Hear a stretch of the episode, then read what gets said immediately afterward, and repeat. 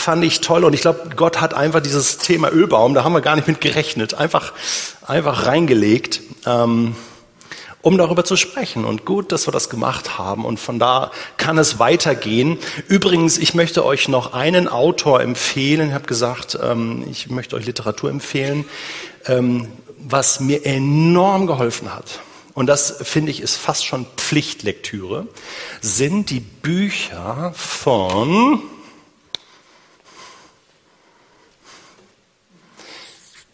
Guido Baltes.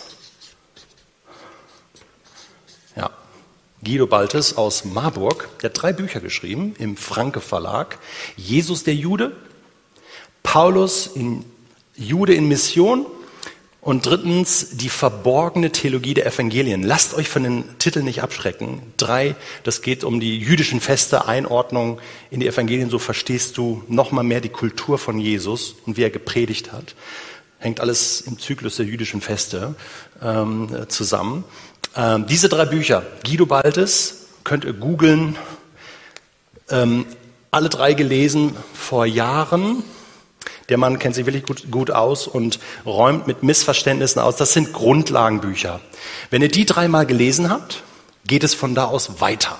Ja, er bringt auch jede Menge Literatur, wo er selbst gegraben hat, wo du dann weitergehen kannst. Ein gutes Fundament, verständlich, einfach gemacht, runtergebrochen. Er ist da wirklich äh, meisterlich. Ja, das ist ein Geheimtipp. Schon jemand was gelesen von ihm? Jesus der Jude? Ja, zwei, drei, genau. Super. Also der Rest kaufen. Richtig gut. Ähm, ja, kommen wir zum Stammbaum. Das ist ja toll.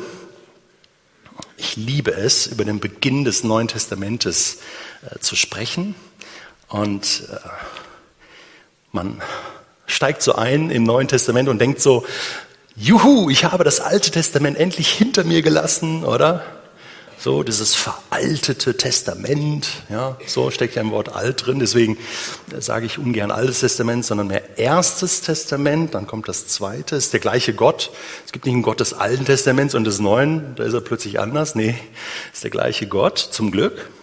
Äh, aber es ist schon lustig, wie dann Matthäus beginnt, oder? Lesen wir es mal gerade zusammen. Folie 1, schon ready? Ja. Buch des Ursprungs Jesu Christi, das Elberfelder Übersetzung, des Sohnes Davids, des Sohnes Abrahams. Abraham zeugte Isaak. Isaak zeugte Jakob. Jakob zeugte Judah und seine Brüder. Judah zeugte Peres und Serach von der Tama. Peres zeugte Hesron. Hesron zeugte Ram. Ram zeugte Ram, hat nichts mit Computer zu tun. Der hieß so. Ist es stark?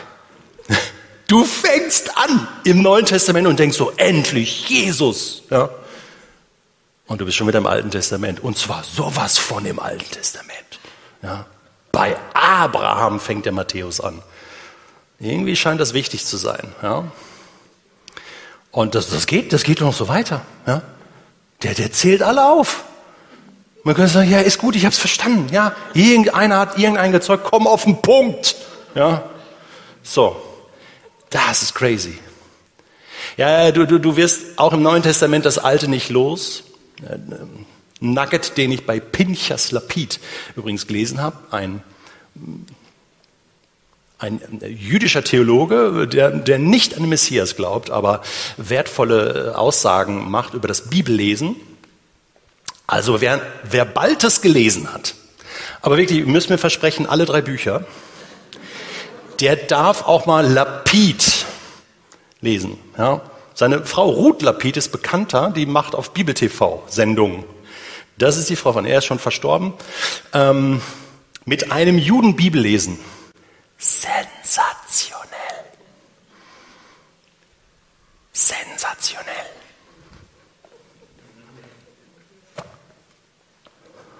mit Demut das lesen und man lernt so viel. Und er sagt, das erste Testament wird im Neuen Testament 452 Mal zitiert. Allein in den Evangelien. 452 Mal, muss mich korrigieren. Das ist viel. Das ist richtig viel.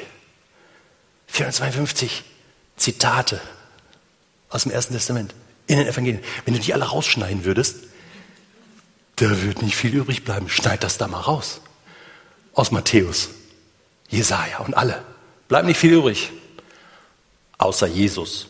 Der bleibt übrig. Ist auch gut so. Aber den hast du auch schon im Ersten Testament. Über 300 Voraussagen, Prophezeiungen auf Jesus hin hast du schon im Alten Testament. Du merkst, du kriegst es nicht auseinander. Das gehört zusammen. Und um diesen Beweis anzutreten, hat Matthäus, der natürlich so auch geschult war, sein Evangelium geschrieben für jüdische Leser übrigens. Die Erstversion war eine hebräische ähm, äh, ähm, Version. Kirchenvater Papias zitiert aus einem hebräischen Matthäusevangelium, das weiß man. Das heißt, es, das Ganze, uns ist es dann erhalten nur in griechischer Form, aber es gab ein hebräisches, eine hebräische Version, Version, damit Juden es lesen konnten. Denn Leseschrift war hebräisch, nicht aramäisch. Ähm, gesprochen hat man aramäisch, auch Jesus, ja, aber die Sprache in der Synagoge zum Beispiel, Gottesdienstsprache, war hebräisch da noch. Und jüdische Leser lesen genau. Das ist das Buch von Jesus Christus, ja, allein der Name, Jesus Christus, oder? Christus. Haben wir da irgendwo in diesem Stammbaum Christus. Also es geht hier um den Stammbaum von Christus. Was ist denn Christus? Jesus Christus ist der Nachname, wie Detlef Kühlein, so hieß er Jesus Christus. Nee, oder? War ein Witz. Dürft gerne lachen. Ähm, danke. Ähm, Nee, es war äh, Jesus, Sohn des Josefs, des Zimmermanns Sohn, Jesus von Nazareth, das war auch kein Adelstitel, von Nazareth, ja, sondern, oh, was kann aus Nazareth schon Gutes kommen? Das war das Problem, ja. Jesus Christus ist, Christus ist das griechische Begriff von Messias, Mashiach im Hebräischen, der Gesalbte. Es geht um Christus, es geht um, dies ist die Geschichte, dies ist das Buch, schreibt Matthäus, der ein Jünger von Jesus war, über Jesus, den Messias. Yeshua HaMashiach, der Messias. Und da waren alle sehr aufmerksam und sagen, okay, erzähl mir mal seine Geschichte. Aber bevor du Angst fängst, Matthäus, musst du eins klären. Wo kommt der her? Wo kommt der her? Denn der Messias, haben wir gestern bei Asaf gehört, Messias muss ein Sohn Davids sein. Und wir haben gestern gehört, gar nicht so einfach, mit dem Stammbaum die Linie Davids zu treffen, oder? Aber wir haben es geschafft, juristisch, oder? Also viele, die da waren gestern, ich wiederhole das jetzt nicht. Des Sohnes Davids, des Sohnes Abrahams. Deswegen schreibt das Matthäus. Stammbäume. Wenn du die Aufmerksamkeit jüdischer Leser bekommen willst, musst du mit Stammbäumen arbeiten. Uns löscht es ab, sagt man so in der Schweiz. Also, nein, jetzt, komm mal, erzähl mal von dem ersten Wunder. Ja, dann bin ich bei dir. Aber Stammbaum. Und Matthäus dachte sich, okay, wenn ich schon einen Stammbaum bringe, dann mache ich das jetzt so speziell. Ich mache da, ich, ich, ich, äh, ich manipuliere den ein bisschen. Und so hat Matthäus einen besonderen Stammbaum beschrieben und den lesen wir da jetzt. Ihr seht schon, ich habe euch, damit wir ein bisschen Zeit sparen, heute Nachmittag schon mal so ein paar Dinge gehighlightet. Seht ihr, was ich gehighlightet habe? Das sind alles Namen von Frauen. Hm. Und die gehören nicht in einen jüdischen Stammbaum. Es werden immer nur, sorry, die Männer erwähnt. Ne? Abraham, Isaac, Isaac, Jakob. Da wird ja auch nicht ähm, Isaaks Rebekka erwähnt. Oder Jakob hatte zwei Frauen, ne? Rachel und Lea. So, werden ja auch nicht erwähnt. Aber Tamar Sorry? Tama. Ja, ja. wir lesen nochmal. Judah aber zeugte Peres und Serach von der Tama. Und denkst so, was ist jetzt los? Was macht die Tama da? Ja? Also für Juden, die dazugehören, so, sag mal, Matthäus, spinnst du? Tama. Und ausgerechnet Tama. Und so geht's weiter. Rahab. Ruth. Hilfe. Irgendwas war nicht koscher mit diesen Frauen. Matthäus holt Leichen aus dem Keller. Richtig peinliche Geschichten, wo man eigentlich sagt so, ja, ja, wir wissen schon, aber musst du das jetzt erwähnen? Und ich dachte, jetzt kommt, jetzt, jetzt, kommt so ein schöner, so ein schöner heiliger Stammbaum vom, vom, reden wir hier nicht über den Messias? Und du kommst mir mit Tama? Jetzt muss man wissen, Tama? Wir wissen alle Bescheid, oder? Tama? Ja, seht ihr? Und das ist jetzt der Punkt. Keine Ahnung. Ja. Wir regen uns auf über Stammbäume und verstehen nicht Tama. Das ist eine Botschaft. Tama. Wann lebte die? Judah zeugte Peres und Serach von der Tama. In welchem Verhältnis standen eigentlich Judah und Tama? Judah, ein Sohn Jakobs. Wir befinden uns im Stammbaum von Jesus. Die zwölf Söhne, Ruben bis, wie hieß der jüngste? Benjamin. Die zwölf, nur einer konnte die Heilslinie fortführen. Judah wurde erwählt. Ruben Totalausfall, schlief mit der Frau seines Vaters. Dann kamen noch ein paar andere Totalausfälle. Ja gut, irgendein muss jetzt nehmen, ne? Irgendwie muss die Linie weitergehen. Nehmen wir Judah. In welchem Verhältnis? Judah und Tama? Tama, danke, war die Schwiegertochter. Jetzt wird's interessant. Judah hatte nämlich Söhne. Wie ist denn der Sohn, mit dem die Tama verheiratet war? Ist egal die verheiratet war mit einem Sohn von Judah. Und der konnte keine Kinder zeugen. Ich glaube, es war, war das nicht Onan? Hm? Irgendwie so, so einen komischen Namen hatte der. Und er bekam keine Kinder. Kommt vor. Für die Tama war das schwierig. Jetzt starb der, dann hat sie einen Bruder geheiratet. Also einen Bruder, noch einen Sohn von Judah.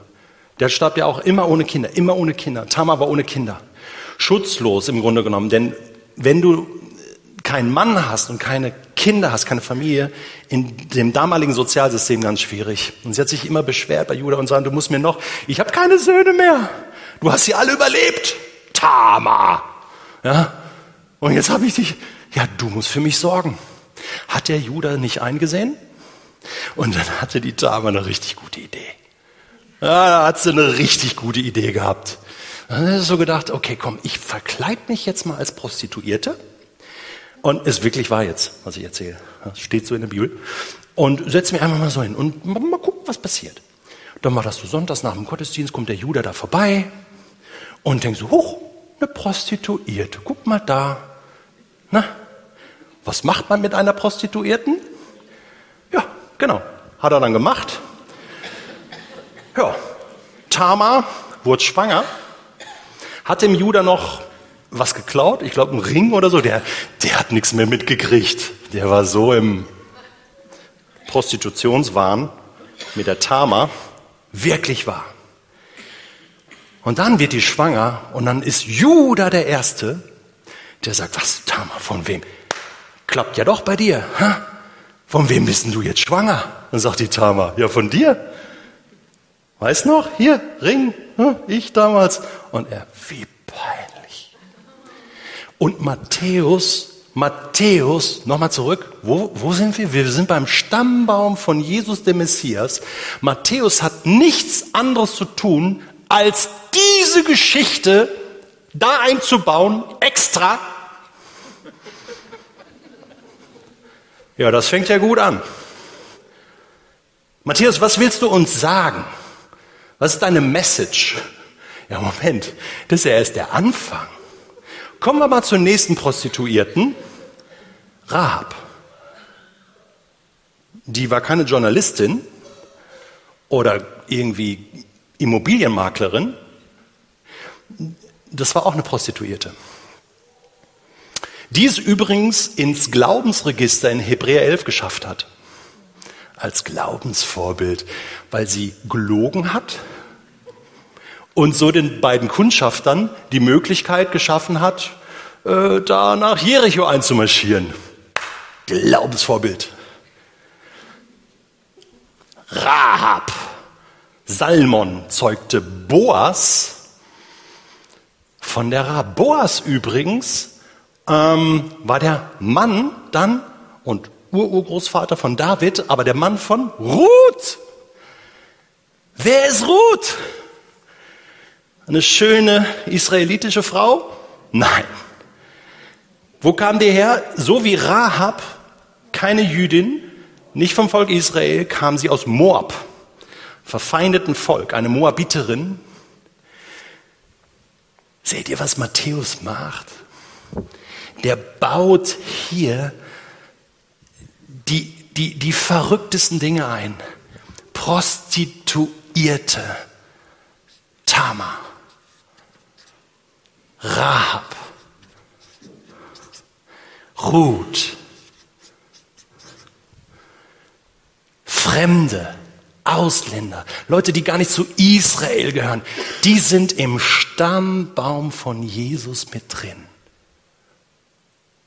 Die Frau des Uriah auch noch. Ja, komisch, warum nennt er da keinen Namen? Wir wissen doch, wie sie hieß. Wie hießen die? Bathseba, genau. Wieso schreibt Matthäus hier nicht Bathseba? Warum? Die Frau des Uriah. Traut er sich nicht oder? Ihr wisst schon. Denn David, der Messias wird ein Sohn Davids sein, oder? Aber David, ein Mann nach dem Herzen Gottes, aber voller Fehler. Es geht. Das geht. Ich erkläre euch gleich, warum das so ist. Betrügt Nein, begeht Ehebruch, so, mit Bathseba, denn die war verheiratet mit Uriah. Und Uriah ist hier der wichtige Name, weil den lässt er umbringen. Zwei schlimme Dinge, die hier zusammenkommen. Und Matthäus wollte das nur kurz festhalten. Nur kurz. Ja? Ehebruch, Bathseba, nee, nee. Aber das war die Frau von Uriah. Den hat er auch noch umbringen lassen. Krass. Nathan, der Prophet, muss ihn dann zurechtweisen.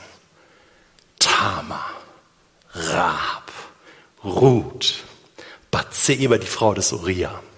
Nächste Folie. Wir haben es gleich geschafft. Kommt nur noch ein Frauenname. Zum Glück. Nachdem Manasse noch Ammon gezeugt hatte und der den Josia, toller König übrigens, und Joachim, das sind so die letzten, die dann vor Babylon sind und, und wir gehen durch. Jakob aber zeugte Josef den Mann Marias, oder? Genau. Und Maria ist die fünfte Frau, der fünfte Frauenname in diesem jüdischen Stammbaum. Maria, natürlich als die Mutter, aber wir wissen auch seit gestern, hm, das hat auch rechtliche Gründe, warum sie hier mit Josef genannt wird, aus der Linie Davids, und dass das alles sein, sein Recht hat. War ich übrigens, das war auch ein Highlight fand ich so, was Asaf dazu gestern gesagt hat. Es gibt ja noch einen weiteren Stammbaum im Lukas-Evangelium. Ähm, Maria, ja, Maria. Aber da ist ja alles glatt gegangen, oder? Ja, Moment. Nee, nicht ganz. Waren die eigentlich schon verheiratet, Josef und? Ah, Mist. War doch was, ne? Doch was schiefgegangen. Die waren gar nicht verheiratet. Ja gut, aber das Kind ist ja jetzt gar nicht, das, das ist ja gar nicht von Josef. Das ist ja vom Heiligen Geist. Und ja gut, jetzt wird's kompliziert. Oder? Äh, das ist übrigens der Grund, wenn man sich diesen Stammbaum anschaut hier, bis Maria, die Batzi haben wir hier auch noch, bis Maria, das ist übrigens der Grund, warum es einen Rabbiner dazu verleitet hat zu sagen, euer Jesus, das ist ein Sohn von Huren. Ein Hurensohn. Ich habe das übrigens diesen Satz mal gesagt im ISF München, da habe ich mit Asaf gepredigt über das Geheimnis des Messias und da haben sie diesen Satz, Jesus ist ein Hurensohn, rausgeschnitten und auf Instagram gestellt. Ihr glaubt, dazu wurde aber dann der Rest auch noch gezeigt und ich erkläre das im Kontext. Man muss diese Aussage natürlich im Kontext verstehen. Hallo? Nicht ich sage das, das hat ein Rabbiner gesagt. Ja? Ich glaube 25.000 ähm, Likes und unglaubliche Kommentare von vor allem von Muslimen, die dann angefangen haben zu sagen, wie geht, das ist wieder typische Christen, wie geht ihr mit Jesus um und so. Und wir haben es hinter rausgenommen. Es hat äh, mehr Negatives bewirkt als Positives. Ähm, aber ihr versteht diesen, diesen Satz, ähm, wo ich sagen, sagen muss, ja, ja, es ist krass. Eigentlich, lieber Rabbiner, hast du recht. Eigentlich will Matthäus das zeigen, dass der Messias, der Nachkomme, einerseits einer Segenskette ist, weil wir haben hier, wir haben hier Abraham,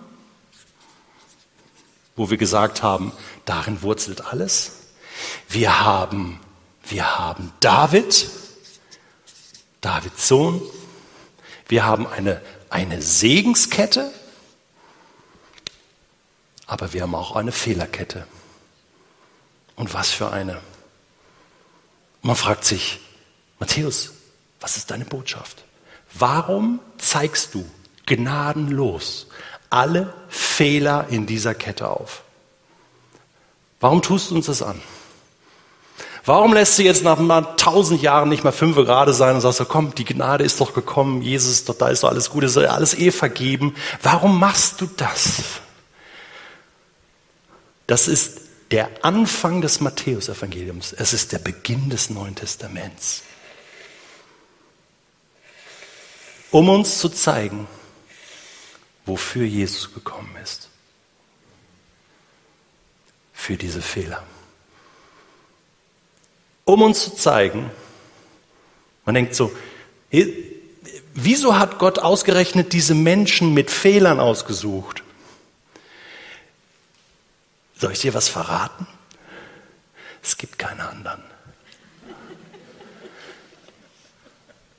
Es gibt nur Menschen mit Fehlern. Wir können alle nicht vor Gott bestehen. egal, ob du Schweizer bist oder Deutsch oder welche Nationalität, keiner kann vor Gott bestehen.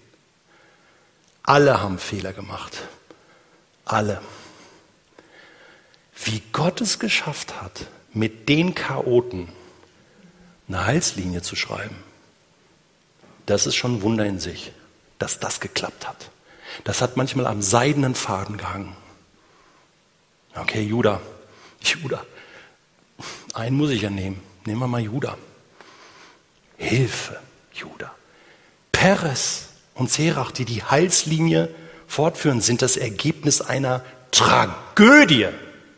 Wirklich einer Tragödie, einer tiefen Schuld von Judah an Tama. Es gibt keine anderen. Christus ist das Ergebnis einer segensreichen Fehlerkette. Hammer, oder? Also ich finde das so gut. Du hast dich vielleicht gedacht, was, was will der über einen Stammbaum reden? Das ist ja so langweilig. Es ist höchst spannend. Es ist höchst spannend. Und das, jeder, der das damals gelesen hat, sagte, okay. Und darum geht es im Matthäus-Evangelium. Dass Jesus dann sagt an einer Stelle, ich bin gekommen, für die Verlorenen in Israel. Ich bin nicht gekommen für die Gesunden, für die, die, die Heilige oder die Pharisäer, die meinen, die, sie wären's. Ich bin gekommen für die Verlorenen, für die Kranken, für die Menschen, die Selig sind die geistlich arm sind, die erkennen, dass sie vor Gott nicht bestehen können und alles von ihnen empfangen müssen. Bergpredigt, Kapitel 5, Matthäus. Du hast immer das im Hinterkopf. Der heilige Messias, der Sohn Gottes, ist Mensch geworden. Christus ist Teil dieser Kette. Irdisch. Er ist Mensch geworden. Also allein das. Gezeugt vom Heiligen Geist mit Maria. Wahnsinn. Paulus sagt, da kannst du nur drüber staunen, über, die, über diese Weisheit Gottes, das sagt er im Korintherbrief, die alles übertrifft. Die alles übertrifft. Weißt du, das war es eigentlich schon. Es hat gar nicht wehgetan. Für mich ist das ein Stammbaum, der Gottes Gnade ganz groß macht. Denn das ist die Geschichte des Alten Testaments. Trotz unserer Fehler, und auch Abraham war nicht ohne Fehler.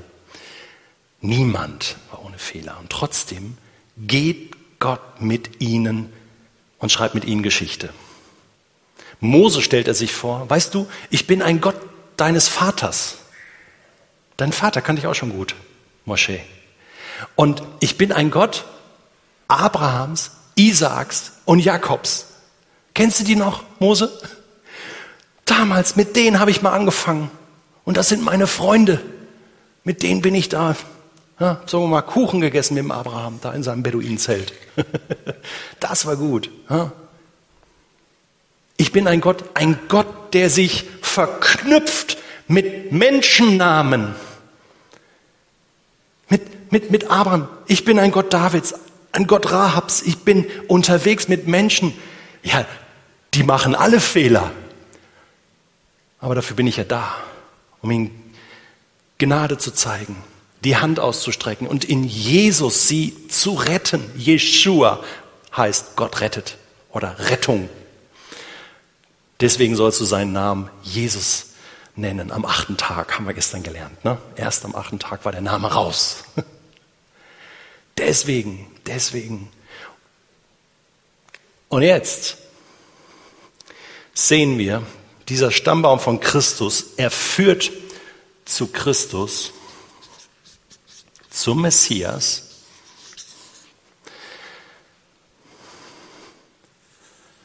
Er führt zu Christus und von Christus führt er direkt zu uns. Denn wenn wir eingepfropft sind in den Ölbaum, in den Edlen, sind wir eingepfropft in diese Geschichte. Wenn wir geistliche Kinder Abrahams sind, sind wir Teil nicht des biologischen Stammbaums, aber des geistlichen Stammbaums in Christus. Und dann kann ich sagen, Gott, du bist auch mein Gott. Und genauso wie du mich als fehlerhaften Menschen angenommen hast und veredelt hast, ich spreche in Bildern, genauso kannst du das mit jedem Menschen. Wenn du das geschafft hast hier, Jesus, wenn du das geschafft hast, mit den Experten, dann auch mit mir. Das ist die Botschaft vom Stammbaum. Jetzt hast du die Botschaft vom Ölbaum und die Botschaft vom Stammbaum. Ich glaube, sowas hast du in den letzten 20 Jahren selten erlebt, dass du an einem Nachmittag über einen Ölbaum nachdenkst und über einen Stammbaum. Aber siehst du, wie das zusammengehört? Siehst du hier die Geschichte? Das ist wichtig, das zu kennen. Denn es ist deine Geschichte. Es ist dein Gott, der dich hineinpfropft in die Familie. Das, das Neue Testament ist voll davon, dass wir Kinder Gottes sind. Dass vor Grundlegung der Welt, Epheser 1, Gott schon den Traum hatte, alle dazu zu holen, zu, zu erwählen. Geheimnis, ich weiß. Wir sollten dazugehören. Ja, du solltest dazugehören. Du bist dabei und egal, was du angestellt hast,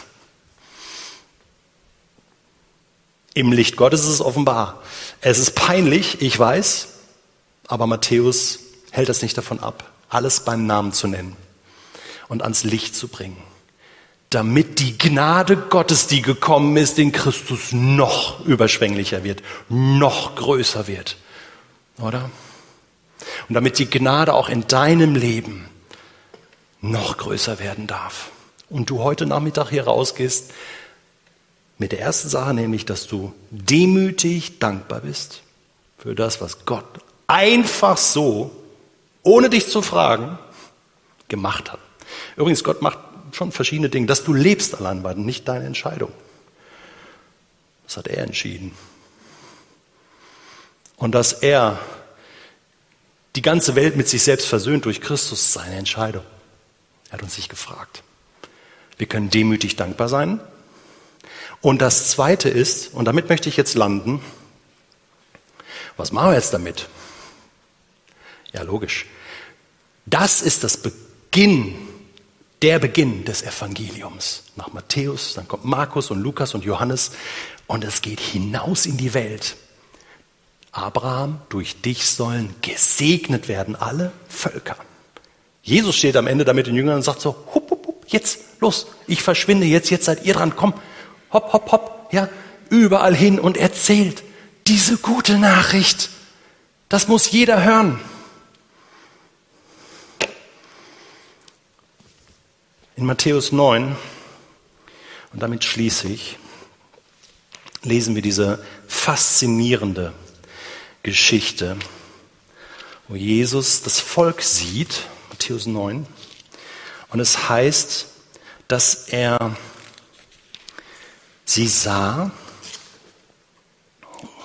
Kapitel 9, Vers 37, 36, 35, jetzt habe ich es. Dann zog Jesus durch die Städte, Dörfer, kam ähm, in die Gegend und er lehrte in den Synagogen und überall heilte er. Und dann heißt es, und als er die vielen Menschen sah, hatte er Mitleid mit ihnen.